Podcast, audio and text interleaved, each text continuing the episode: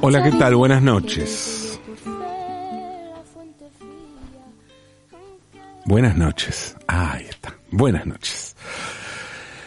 En la casa de mi infancia había mucha música. Mucha música. Hoy es difícil de dimensionar eso, ¿no? Porque toda la música está en un celular. O sea, todos tenemos la misma música. Prácticamente. Y por lo general la gente tiende a desprenderse del formato físico donde está, estaba antes almacenada esa música. A no ser que seas medio fetichista de los discos o bueno, mucho más de los cassettes, ¿no?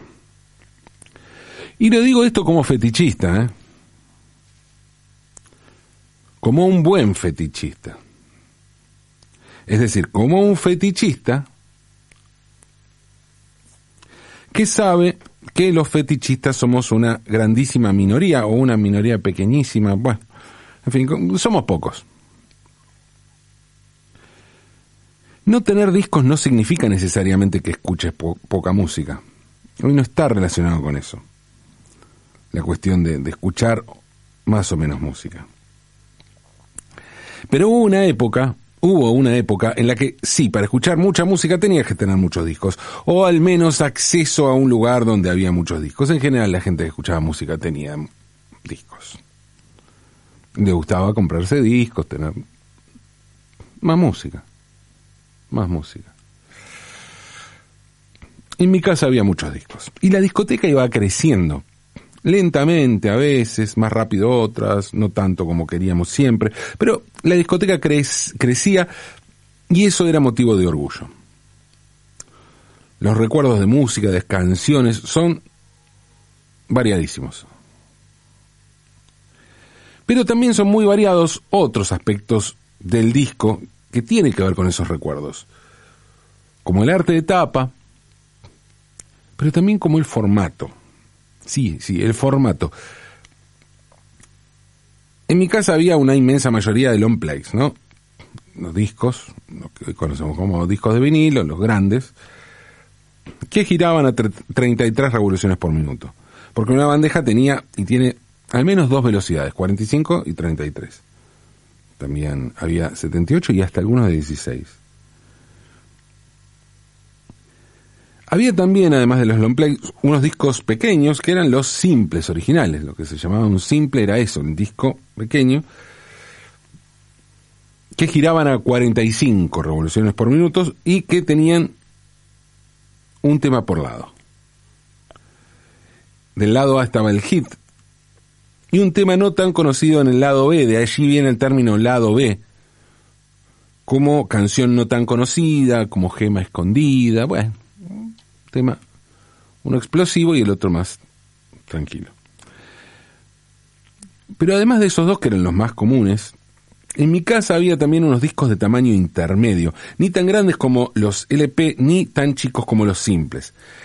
Eran del tamaño de los discos de pasta antiguos, de los que se pasaban en el fonógrafo, la púa que era una aguja, y que tenían una corneta para amplificar, ¿no? Pero estos discos de los que les hablo, que había en mi casa, no eran discos de pasta. Que aparte de los discos de pasta son, eh, giraban a 78 revoluciones por minuto. Y estos tenían la misma velocidad que un LP, 33 RPM. La diferencia era el tamaño. La diferencia entre eh, estos discos y los larga duración. Era el tamaño porque en un long play entraban 5 o 6 canciones de promedio y en este disco de formato medio entraban unas 3 o 4 en promedio, ¿no? En mi casa había, no sé, unos 6 discos más o menos de ese, de ese tamaño, eran pocos.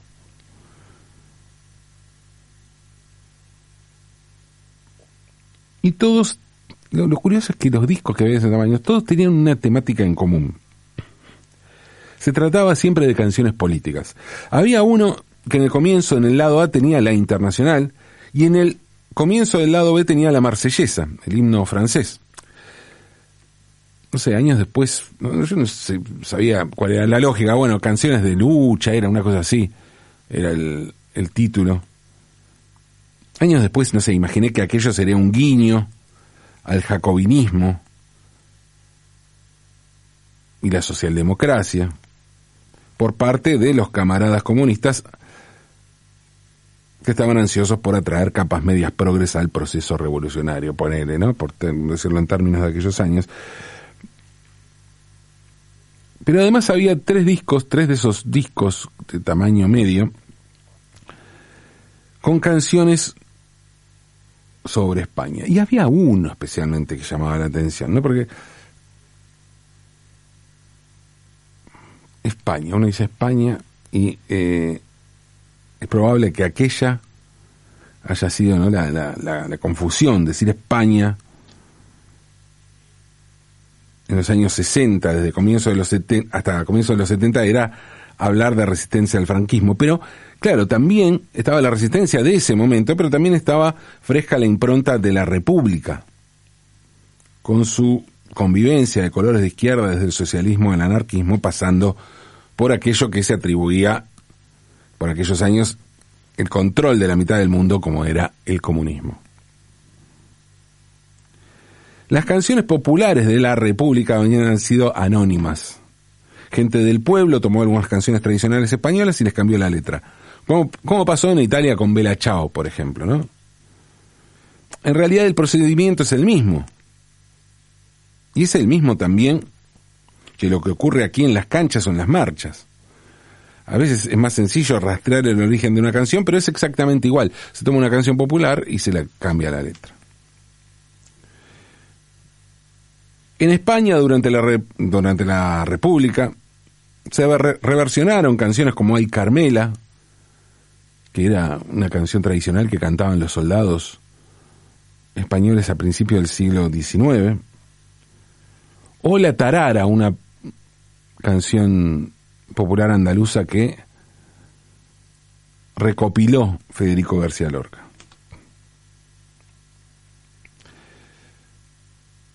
Pero bueno, había muchísimas otras. En el caso de Al Carmela o el Paso del Ebro es mucho más conocida la versión política para alzar la moral del ejército republicano, ¿no? que la original.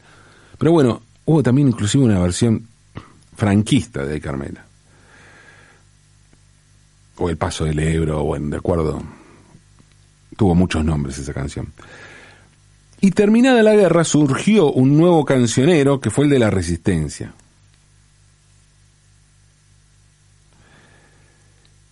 Y a pesar de que hubo cantautores, muchas de esas canciones parecen, parecían seguir los ver, la línea de aquellos versos anónimos que se cantaban en el frente entre 1936 y 1939. Y no solo por su temática y su estilo, sino también por el hecho de que parecían anónimas. Las canciones más emblemáticas entre las de temática política directa durante la resistencia española parecían anónimas por la forma, pero sobre todo porque fueron editadas como anónimas. Aunque no lo fueran. No solo eso, aunque su autor estuviera vivo y fuera muy joven. José Antonio Julio Onésimo Sánchez Ferlosio, José Antonio Julio Onésimo Sánchez Ferlosio, nació en Madrid en abril de 1940, un año después de que concluyera la guerra civil y un año después de que Francisco Franco se erigiera como dictador de España o como caudillo, ¿no? Como se autopercibía Franco y como lo perciben percibían y perciben sus seguidores de ayer y de hoy, ¿eh? que los tiene. Y muchos. El niño, nacido en 1940, llevó el nombre de los tres fundadores de Falange. O sea, se llamó José Antonio por Primo de Rivera, Julio por Ruiz de Alda y Onésimo por Redondo. Y de apellido, como les dije, José Antonio Julio Onésimo Sánchez Ferlosio, el apellido. Sánchez Ferlosio porque su madre, Liliana Ferlosio, que era italiana, se llamaba así, bueno, Ferlosio, Sánchez Ferlosio, y su padre fue Rafael Sánchez Mazas, que fue un poeta refinado y uno de los fundadores de Falange. Pero bueno, estoy hablando de Falange. ¿Qué, ¿Qué, fue Falange? Falange fue la usina ideológica del franquismo, un movimiento político creado por José Antonio Primo de Rivera, que además de un, del ideólogo de este movimiento, iba a ser el primer mártir del falangismo y de la derecha española. José Antonio fue asesinado por los rojos, como dicen ellos, ¿no? Los rojos, en 1936, el 20 de noviembre, que iba a ser después una fecha icónica para el franquismo, tanto que Franco murió ese día. O sea, se dice que Franco en realidad murió unos días antes y esperaron para dar la noticia para que cayera el 20 de noviembre, el mismo día en el que habían matado a José Antonio y por el cual se celebraba en España, o se homenajeaba, o se recordaba ese día en España, en la España franquista, como un día feriado. La particularidad de Falange era que se trataba de ultraderechistas, sí, por supuesto, pero también porque entre sus seguidores había un gran refinamiento intelectual.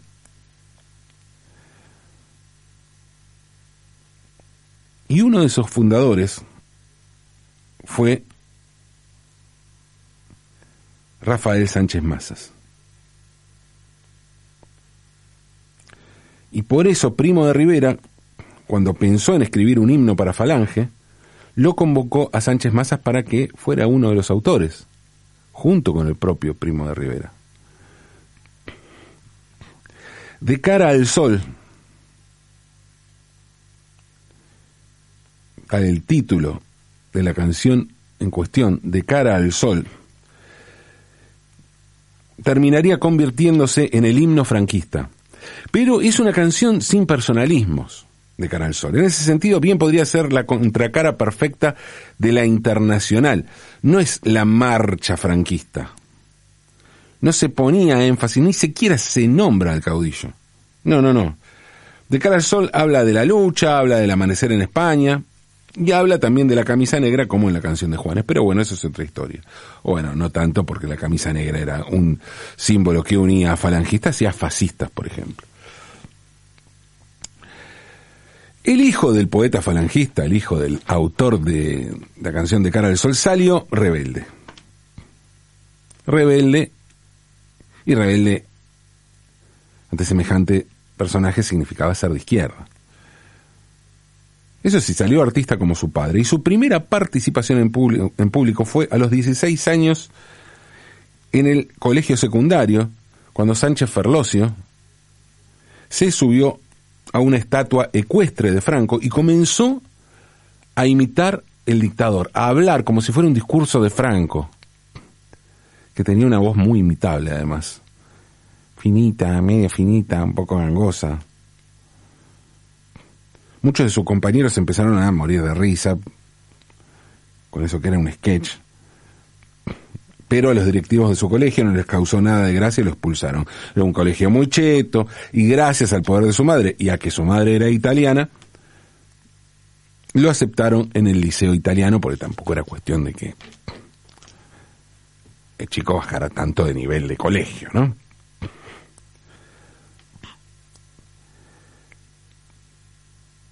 Lo que sí había decidido por aquel entonces el muchacho es qué haría con todos esos nombres de tres personas fundadoras de Falange. Esos cuatro nombres que le tocaba cargar. Bueno, la decisión era que los iba a dejar de lado. y que lo los cambiaría por Chicho. Así lo iban a llamar. Así se iba a llamar desde entonces. Chicho Sánchez Ferlosio. y así se presentaría ante el público y ante el mundo.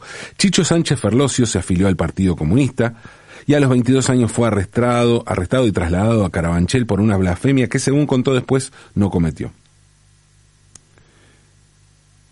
Estuvo poco en la cárcel porque salió gracias a los contactos de su padre. Pero parece que la blasfemia de Chicho fue cantar las canciones que había compuesto y que cantaba en la universidad para agitar a la gente. Canciones que parecían salidas del cancionero popular de la guerra civil y, y que iban a ser editadas. Iban a ser editadas como anónimos españoles en un disco lanzado en Suecia en 1963. En Suecia, por entonces existía una asociación comunista llamada Clarté, y cuando se enteraron de la existencia de las canciones de Chicho Sánchez Ferlosio, en Clarté enviaron a dos de sus miembros en un Renault 4 desde Estocolmo hasta Madrid para intentar grabarlas.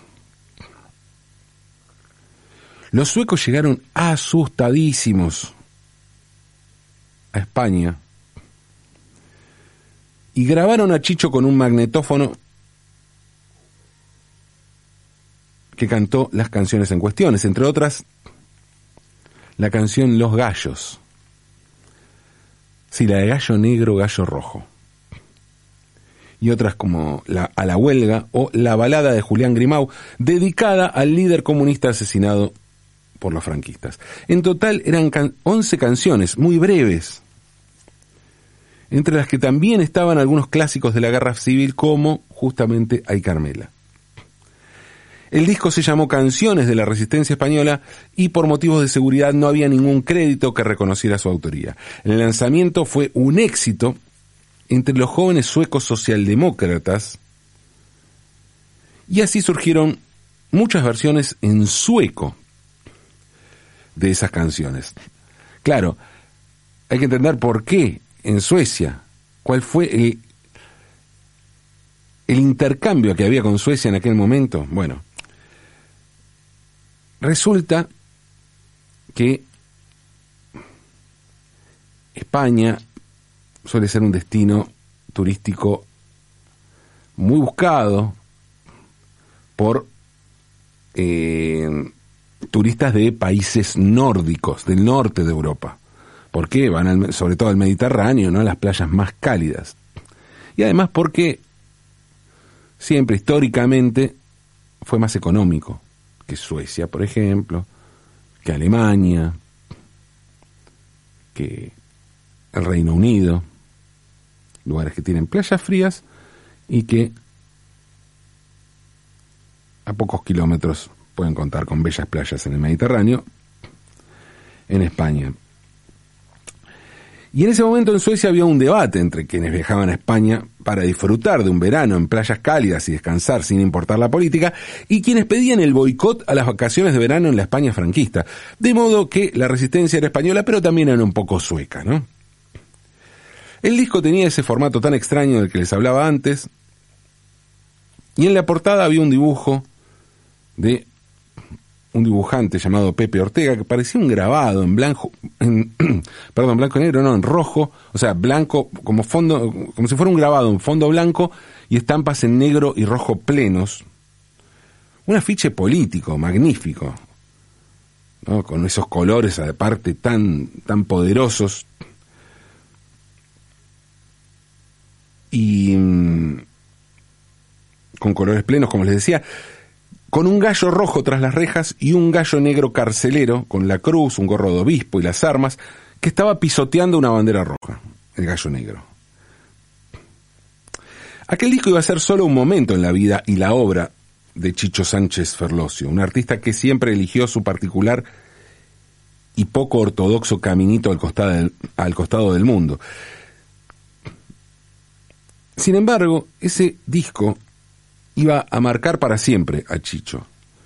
No tanto porque se iba a dedicar solo a la canción política, que no, no necesariamente, ni siquiera a la canción. Pero sí,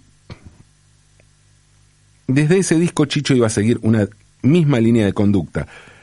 que es la del anonimato, o si prefieren, si prefieren, la de la clandestinidad.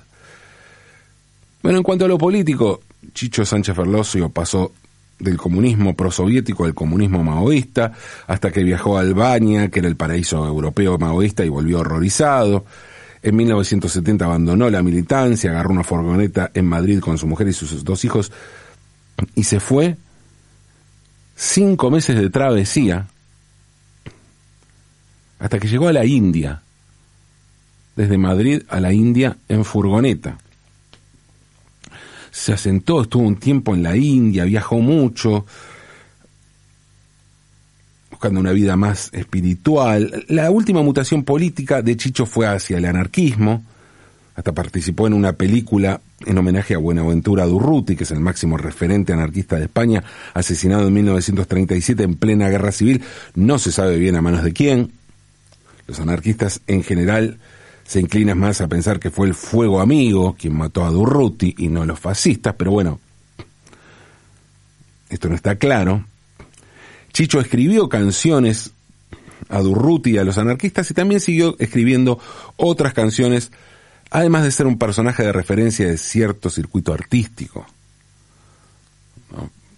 Para Joaquín Sabina, por ejemplo. Cuando la CBS le propuso grabar un disco, le dijo que no y luego accedió a grabar un disco en vivo, más que nada para dejar constancia de algunas canciones que la gente venía cantando hacía tiempo. Chicho Sánchez Ferlosio murió en Madrid en 2003 a los 63 años víctima de un cáncer. Y además de su padre, poeta, falangista, autor de cara al sol, sus hermanos eran, eran el filósofo y matemático Miguel Sánchez Mazas Ferlosio y el escritor, novelista y ensayista Rafael Sánchez Ferlosio, que fue ganador del Premio Cervantes de Literatura en 2004 y está considerado uno de los grandes prosistas españoles de la segunda mitad del siglo XX. Chicho fue, como puede apreciarse, la oveja negra de la familia. Sin embargo, tuvo una gran relación con esos integrantes, con los integrantes de esa familia. Sí, inclusive con su padre, el poeta falangista, coautor de la canción de Cara al Sol, a quien Chicho consideraba un gran poeta, además de una buena persona. Extraño esto, y qué sé yo, sí, puede ser. O tal vez, no sé, simplemente sean cosas que ocurren en el anonimato o en la clandestinidad. Es el lugar desde el que Chicho Sánchez Ferlosio pudo retratar esa pelea entre un gallo negro y un gallo rojo. A cantar desde el anonimato, desde la clandestinidad o desde donde sea. A cantar. Aunque es de noche.